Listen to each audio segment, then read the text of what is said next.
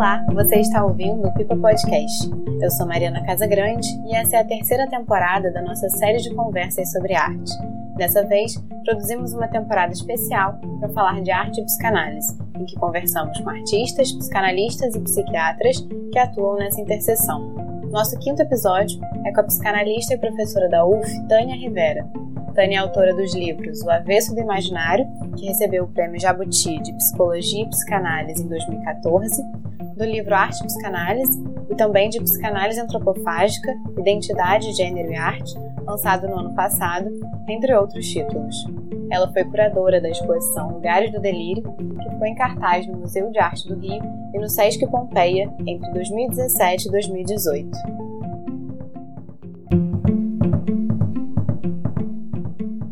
Oi, Tânia, é um prazer receber você para essa conversa. Você que tem uma pesquisa muito profunda sobre artes e psicanálises, eu coloco até no plural, para falar sobre a sua pesquisa, que realmente se estende e se reescreve constantemente em livros sobre esses dois temas. Para a gente começar, eu queria que você falasse um pouco sobre essa interseção. A sua formação inicial é em psicologia, na graduação, mestrado e doutorado, e mais tarde você fez um pós-doc em artes visuais na UFRJ.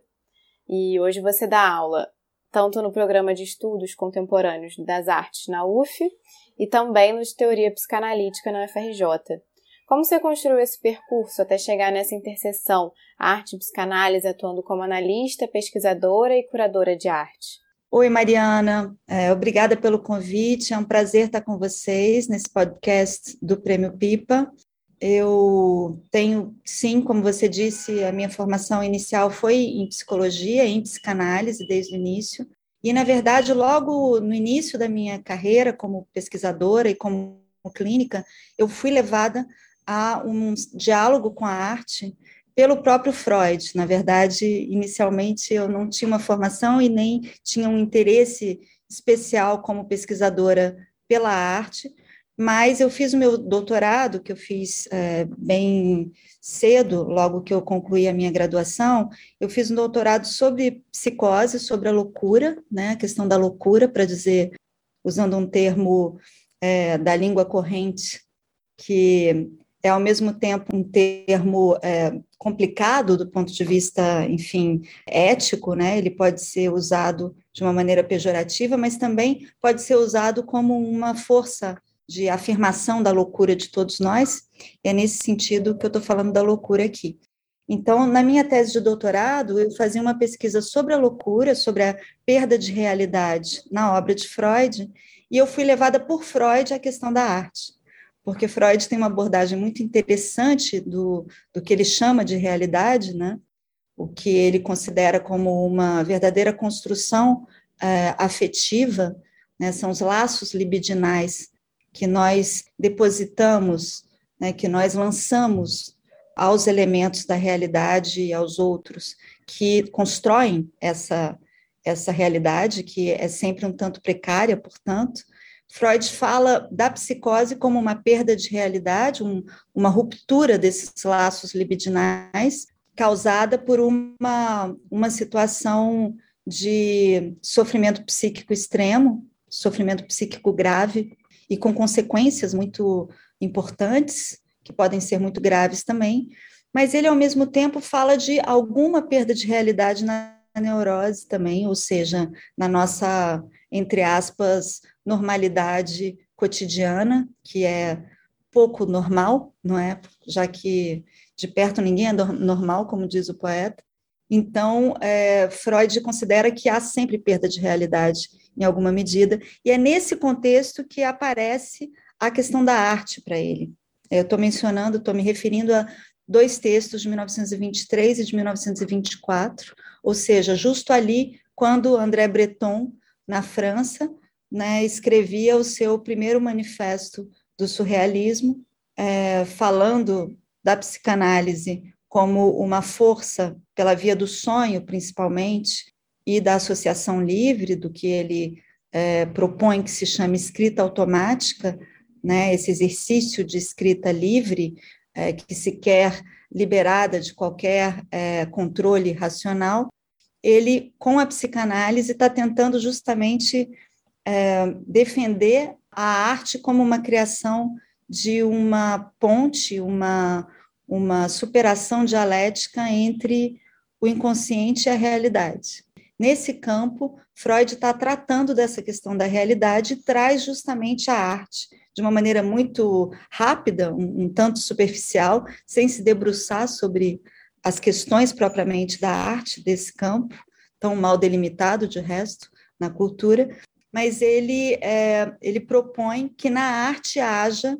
como em nenhum outro campo da cultura, é, haja uma possibilidade de construção de realidade, que seria aí sim uma afirmação das fantasias, dos desejos de alguém na própria realidade, como uma transformação da realidade.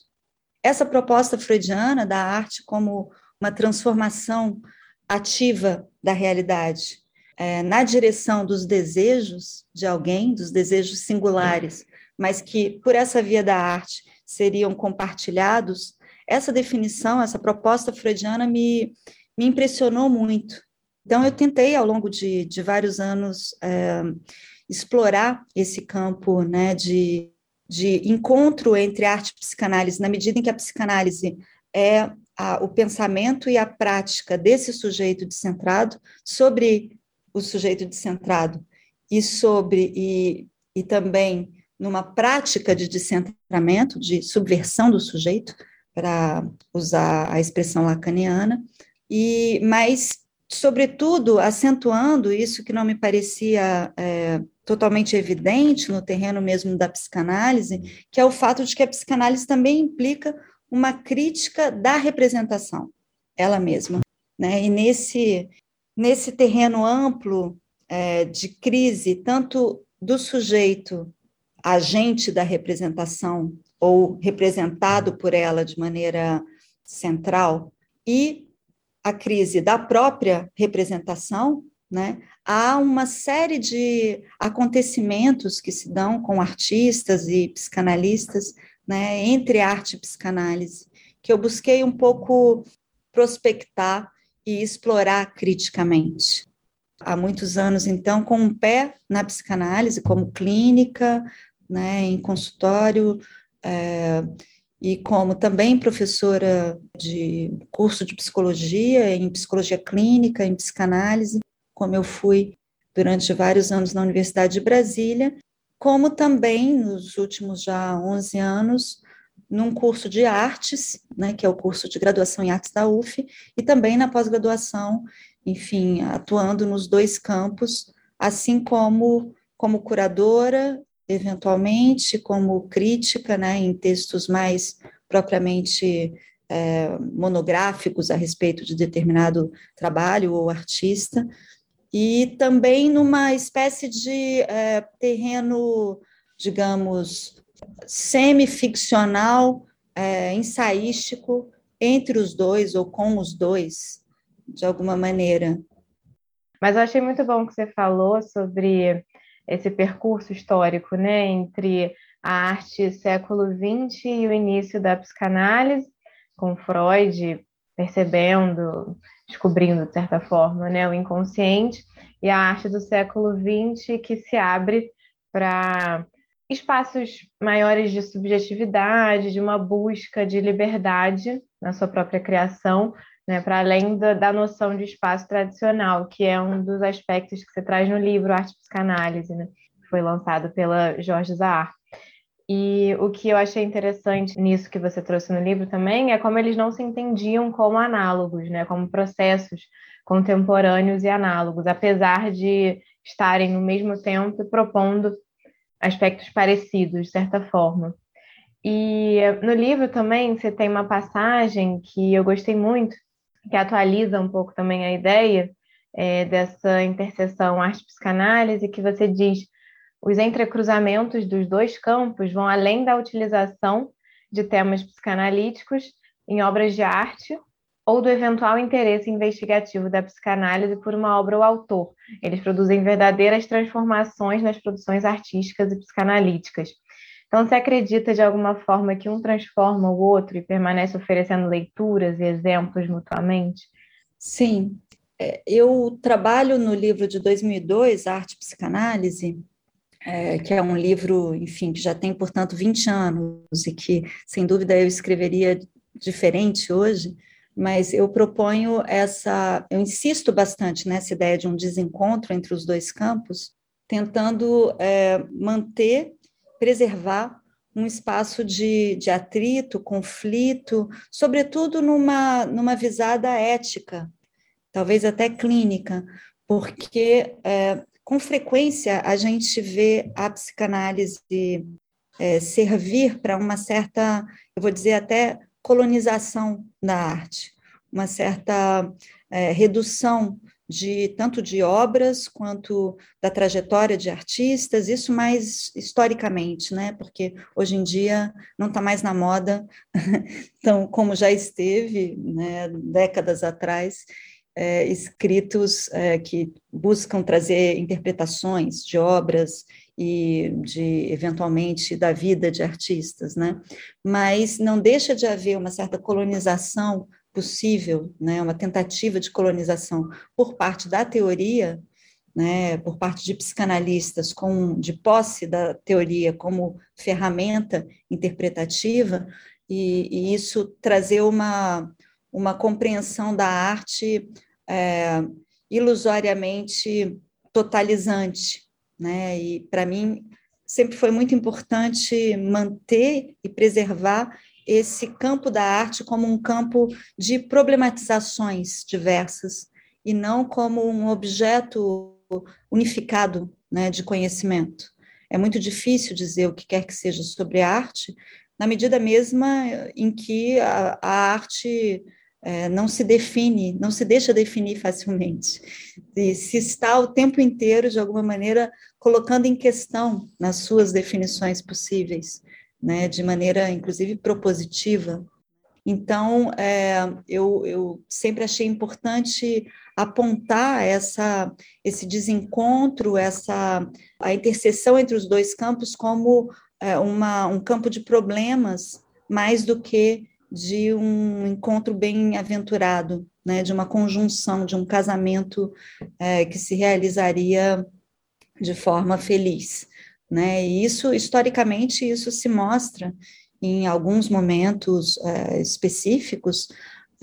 Estou é, pensando no, justamente no, no surrealismo francês, na maneira como os surrealistas fazem uso da psicanálise, mas de um modo que a desloca um pouco, que desloca um pouco os, os próprios propósitos freudianos, e que, no entanto, por esse deslocamento mesmo, é, vem a influenciar um outro grande psicanalista do século, que é Jacques Lacan. Então, tem uma, toda uma, é, uma conversa entre os dois campos que não é simples, não é, é linear e que se dá de acordo com algumas é, anedotas, até alguns encontros até anedóticos, mas que, claro, tem que ser localizada num contexto mais amplo, né, um certo espírito de época e, e questões de uma época se fazendo, se trabalhando nos dois campos.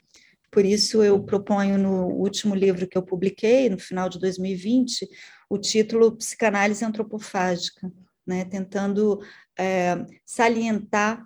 ressaltar esse gesto de apropriação, que eu acho que ainda está por se é, realizar plenamente pelos psicanalistas brasileiros de uma apropriação irreverente que ouse deslocar um pouco os cânones de maneira situada, é, geopoliticamente, na medida em que estamos num país periférico, mas também em termos de situação socioeconômica, racial e de gênero no Brasil. Né? Então, é, aí também a gente tem uma via de reflexão estético-política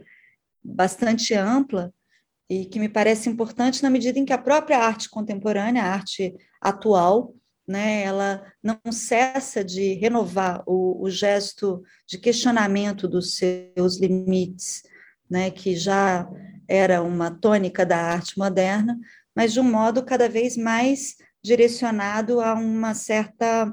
é, um certo posicionamento político que se modula em, em proposições políticas e, e, e, trabalhos sociais e políticos né, de uma maneira múltipla e muito, muito variada. E, Tânia, um conceito muito ligado à arte dentro da psicanálise e arte é sublimação, porque o Freud ensaiou dizer né, que seria o destino positivo para as pulsões, de certa forma. Mas a sublimação não é só pela via da criação artística, pode ser de várias outras formas. Mas por que, que a gente associa tanto a sublimação à criação artística? Foi porque o Freud deixou essa ideia pensada em algum momento? Ou porque a gente romantiza um pouco a criação artística? É, Freud ele propõe a noção de sublimação de uma maneira muito ampla, né? Ela tem a ver com a arte, mas não só, na medida em que ele faz da sublimação um destino da pulsão que se destaca do seu objeto, digamos, é, original, em prol de um substituto valorizado culturalmente. Ora, é, esse caminho é praticamente o caminho é, obrigatório que o desejo segue, na medida em que é, o objeto é, original da pulsão ele, ele não permanece, ele não existe como tal, né? Se trata de um objeto perdido de saída e o desejo coincide com um, toda uma gramática de substituição desse objeto, né? E essa gramática se desdobra, claro, na cultura. Portanto, falar em, em uma substituição do objeto originário que seria sexual em prol de objetos valorizados culturalmente é falar do desejo de uma maneira muito ampla, né, grosso modo, e isso é, nos traz um problema a respeito da sublimação, ao mesmo tempo que é uma, uma ideia muito bonita, uma noção muito interessante, que Freud, sem dúvida, é, traz como herdeiro do romantismo alemão que ele era, ele, ao mesmo tempo, a expande, né, a concebe de uma maneira tão ampla por essa via da substituição do objeto da pulsão, que seria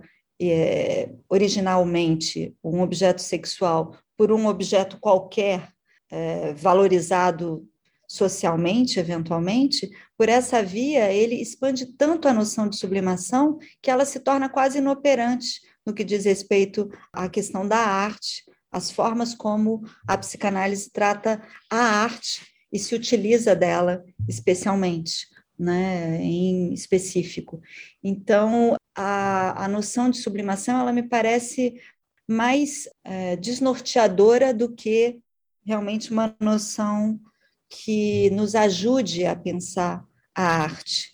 né? especialmente pelo fato dela poder ser tomada é, pela via de uma, como se ela fosse uma habilidade específica, como se se tratasse de uma capacidade que algumas pessoas teriam né, na sua vida, é, sua vida pulsional e outras não. Eu acho que por essa via se mostra um, um, um direcionamento problemático da noção de sublimação. Mas, sobretudo, como eu disse, ela é tratada pelo próprio Freud de um modo tão amplo que nos impede de é, ceder à tentação desse caminho que é, é, perigoso por apontar na arte uma espécie de capacidade, habilidade que alguns sujeitos teriam e outros não, né? E portanto isso ficaria muito muito situado na figura mesma do artista que seria ou não capaz de realizar essa tal sublimação portanto, podendo servir para uma espécie de idealização desse lugar, como você bem nota. Enquanto a arte moderna e a arte contemporânea, com muita frequência, como uma das suas principais preocupações, está se perguntando por esse lugar, problematizando o próprio lugar do artista na criação artística, né? Então, é, além disso, a gente sabe que Freud,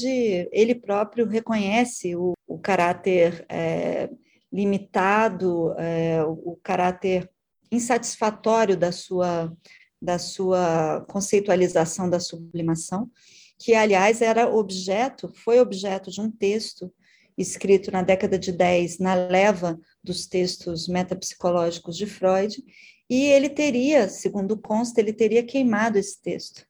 Ele não deixou para a posteridade esse esboço sequer, não só não quis publicá-lo, como o queimou é, esse esboço é, sobre a sublimação.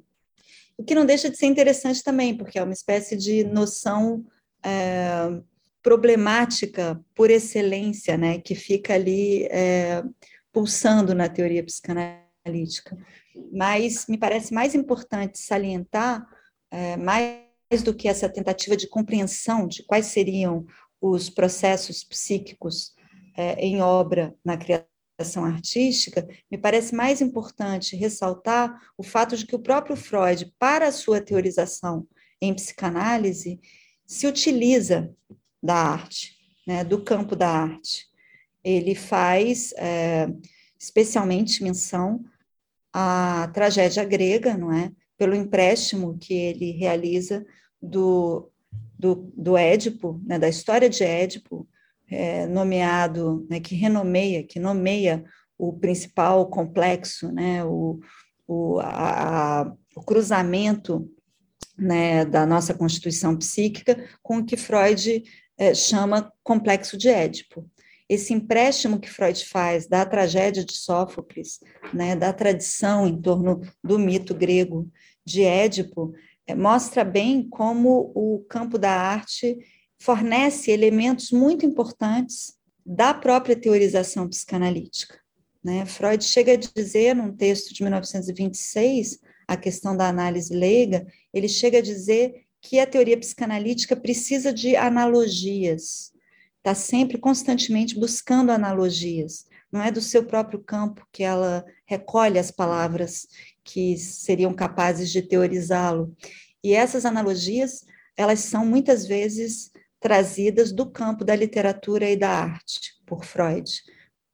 Perfeito. Eu fiz essa pergunta também porque no livro você traz o exemplo da Louise Bourgeois, que ela mesma acreditava que a produção dela era consequência direta da vivência da infância dela. E dá para a gente dizer que a, a obra é a expressão da subjetividade do autor, nesse sentido de a arte como uma saída terapêutica para o próprio artista? Então, é, Mariana, eu acho que a arte pode ser terapêutica na medida em que, como bem diz Lula Vanderlei, que você também entrevistou, é, qualquer coisa pode ser terapêutica. Então, o que é terapêutico é a relação, a relação de alguém com outra pessoa, né? O fato de alguém entrar em relação com outra pessoa quando se encontra numa situação de sofrimento psíquico e sofrimento psíquico grave, né? O mais importante é esse caráter relacional, como bem notava Nise da Silveira, né? Quando ela fala da emoção de lidar e faz com Almir Mavinier do seu ateliê de pintura uma, um, um verdadeiro espaço de convivência entre artistas e pacientes psiquiátricos. Então, eu acho que muito mais do que a ideologia da expressão, que seria nela mesma curativa, capaz de, seja, contribuir num tratamento psicológico, né, um, tratamento terapêutico, seja diretamente pela arte trazer uma reelaboração de questões da vida de uma pessoa em particular, muito mais do que essa ideia expressão que funda o campo da arte-terapia, né, no, na, na, década de 20 e 30 do século 20, e é explorado, é explorada nesse campo ao longo das décadas seguintes, mais do que essa importância do, do próprio movimento de pôr para fora algo que seria é, seu, é, que seria íntimo, que seria singular, me parece que o compartilhamento de algo singular, de algo que diz respeito a alguém de maneira muito particular, o compartilhamento disso com outros é que pode ser tomado como decisivo numa tentativa de pensamento clínico mais amplo. Tá maravilhoso, Tânia. Super obrigada. De nada. E eu queria muito agradecer por você ter aceitado o convite de participar do podcast, ter falado com a gente. Obrigada a você por esse convite.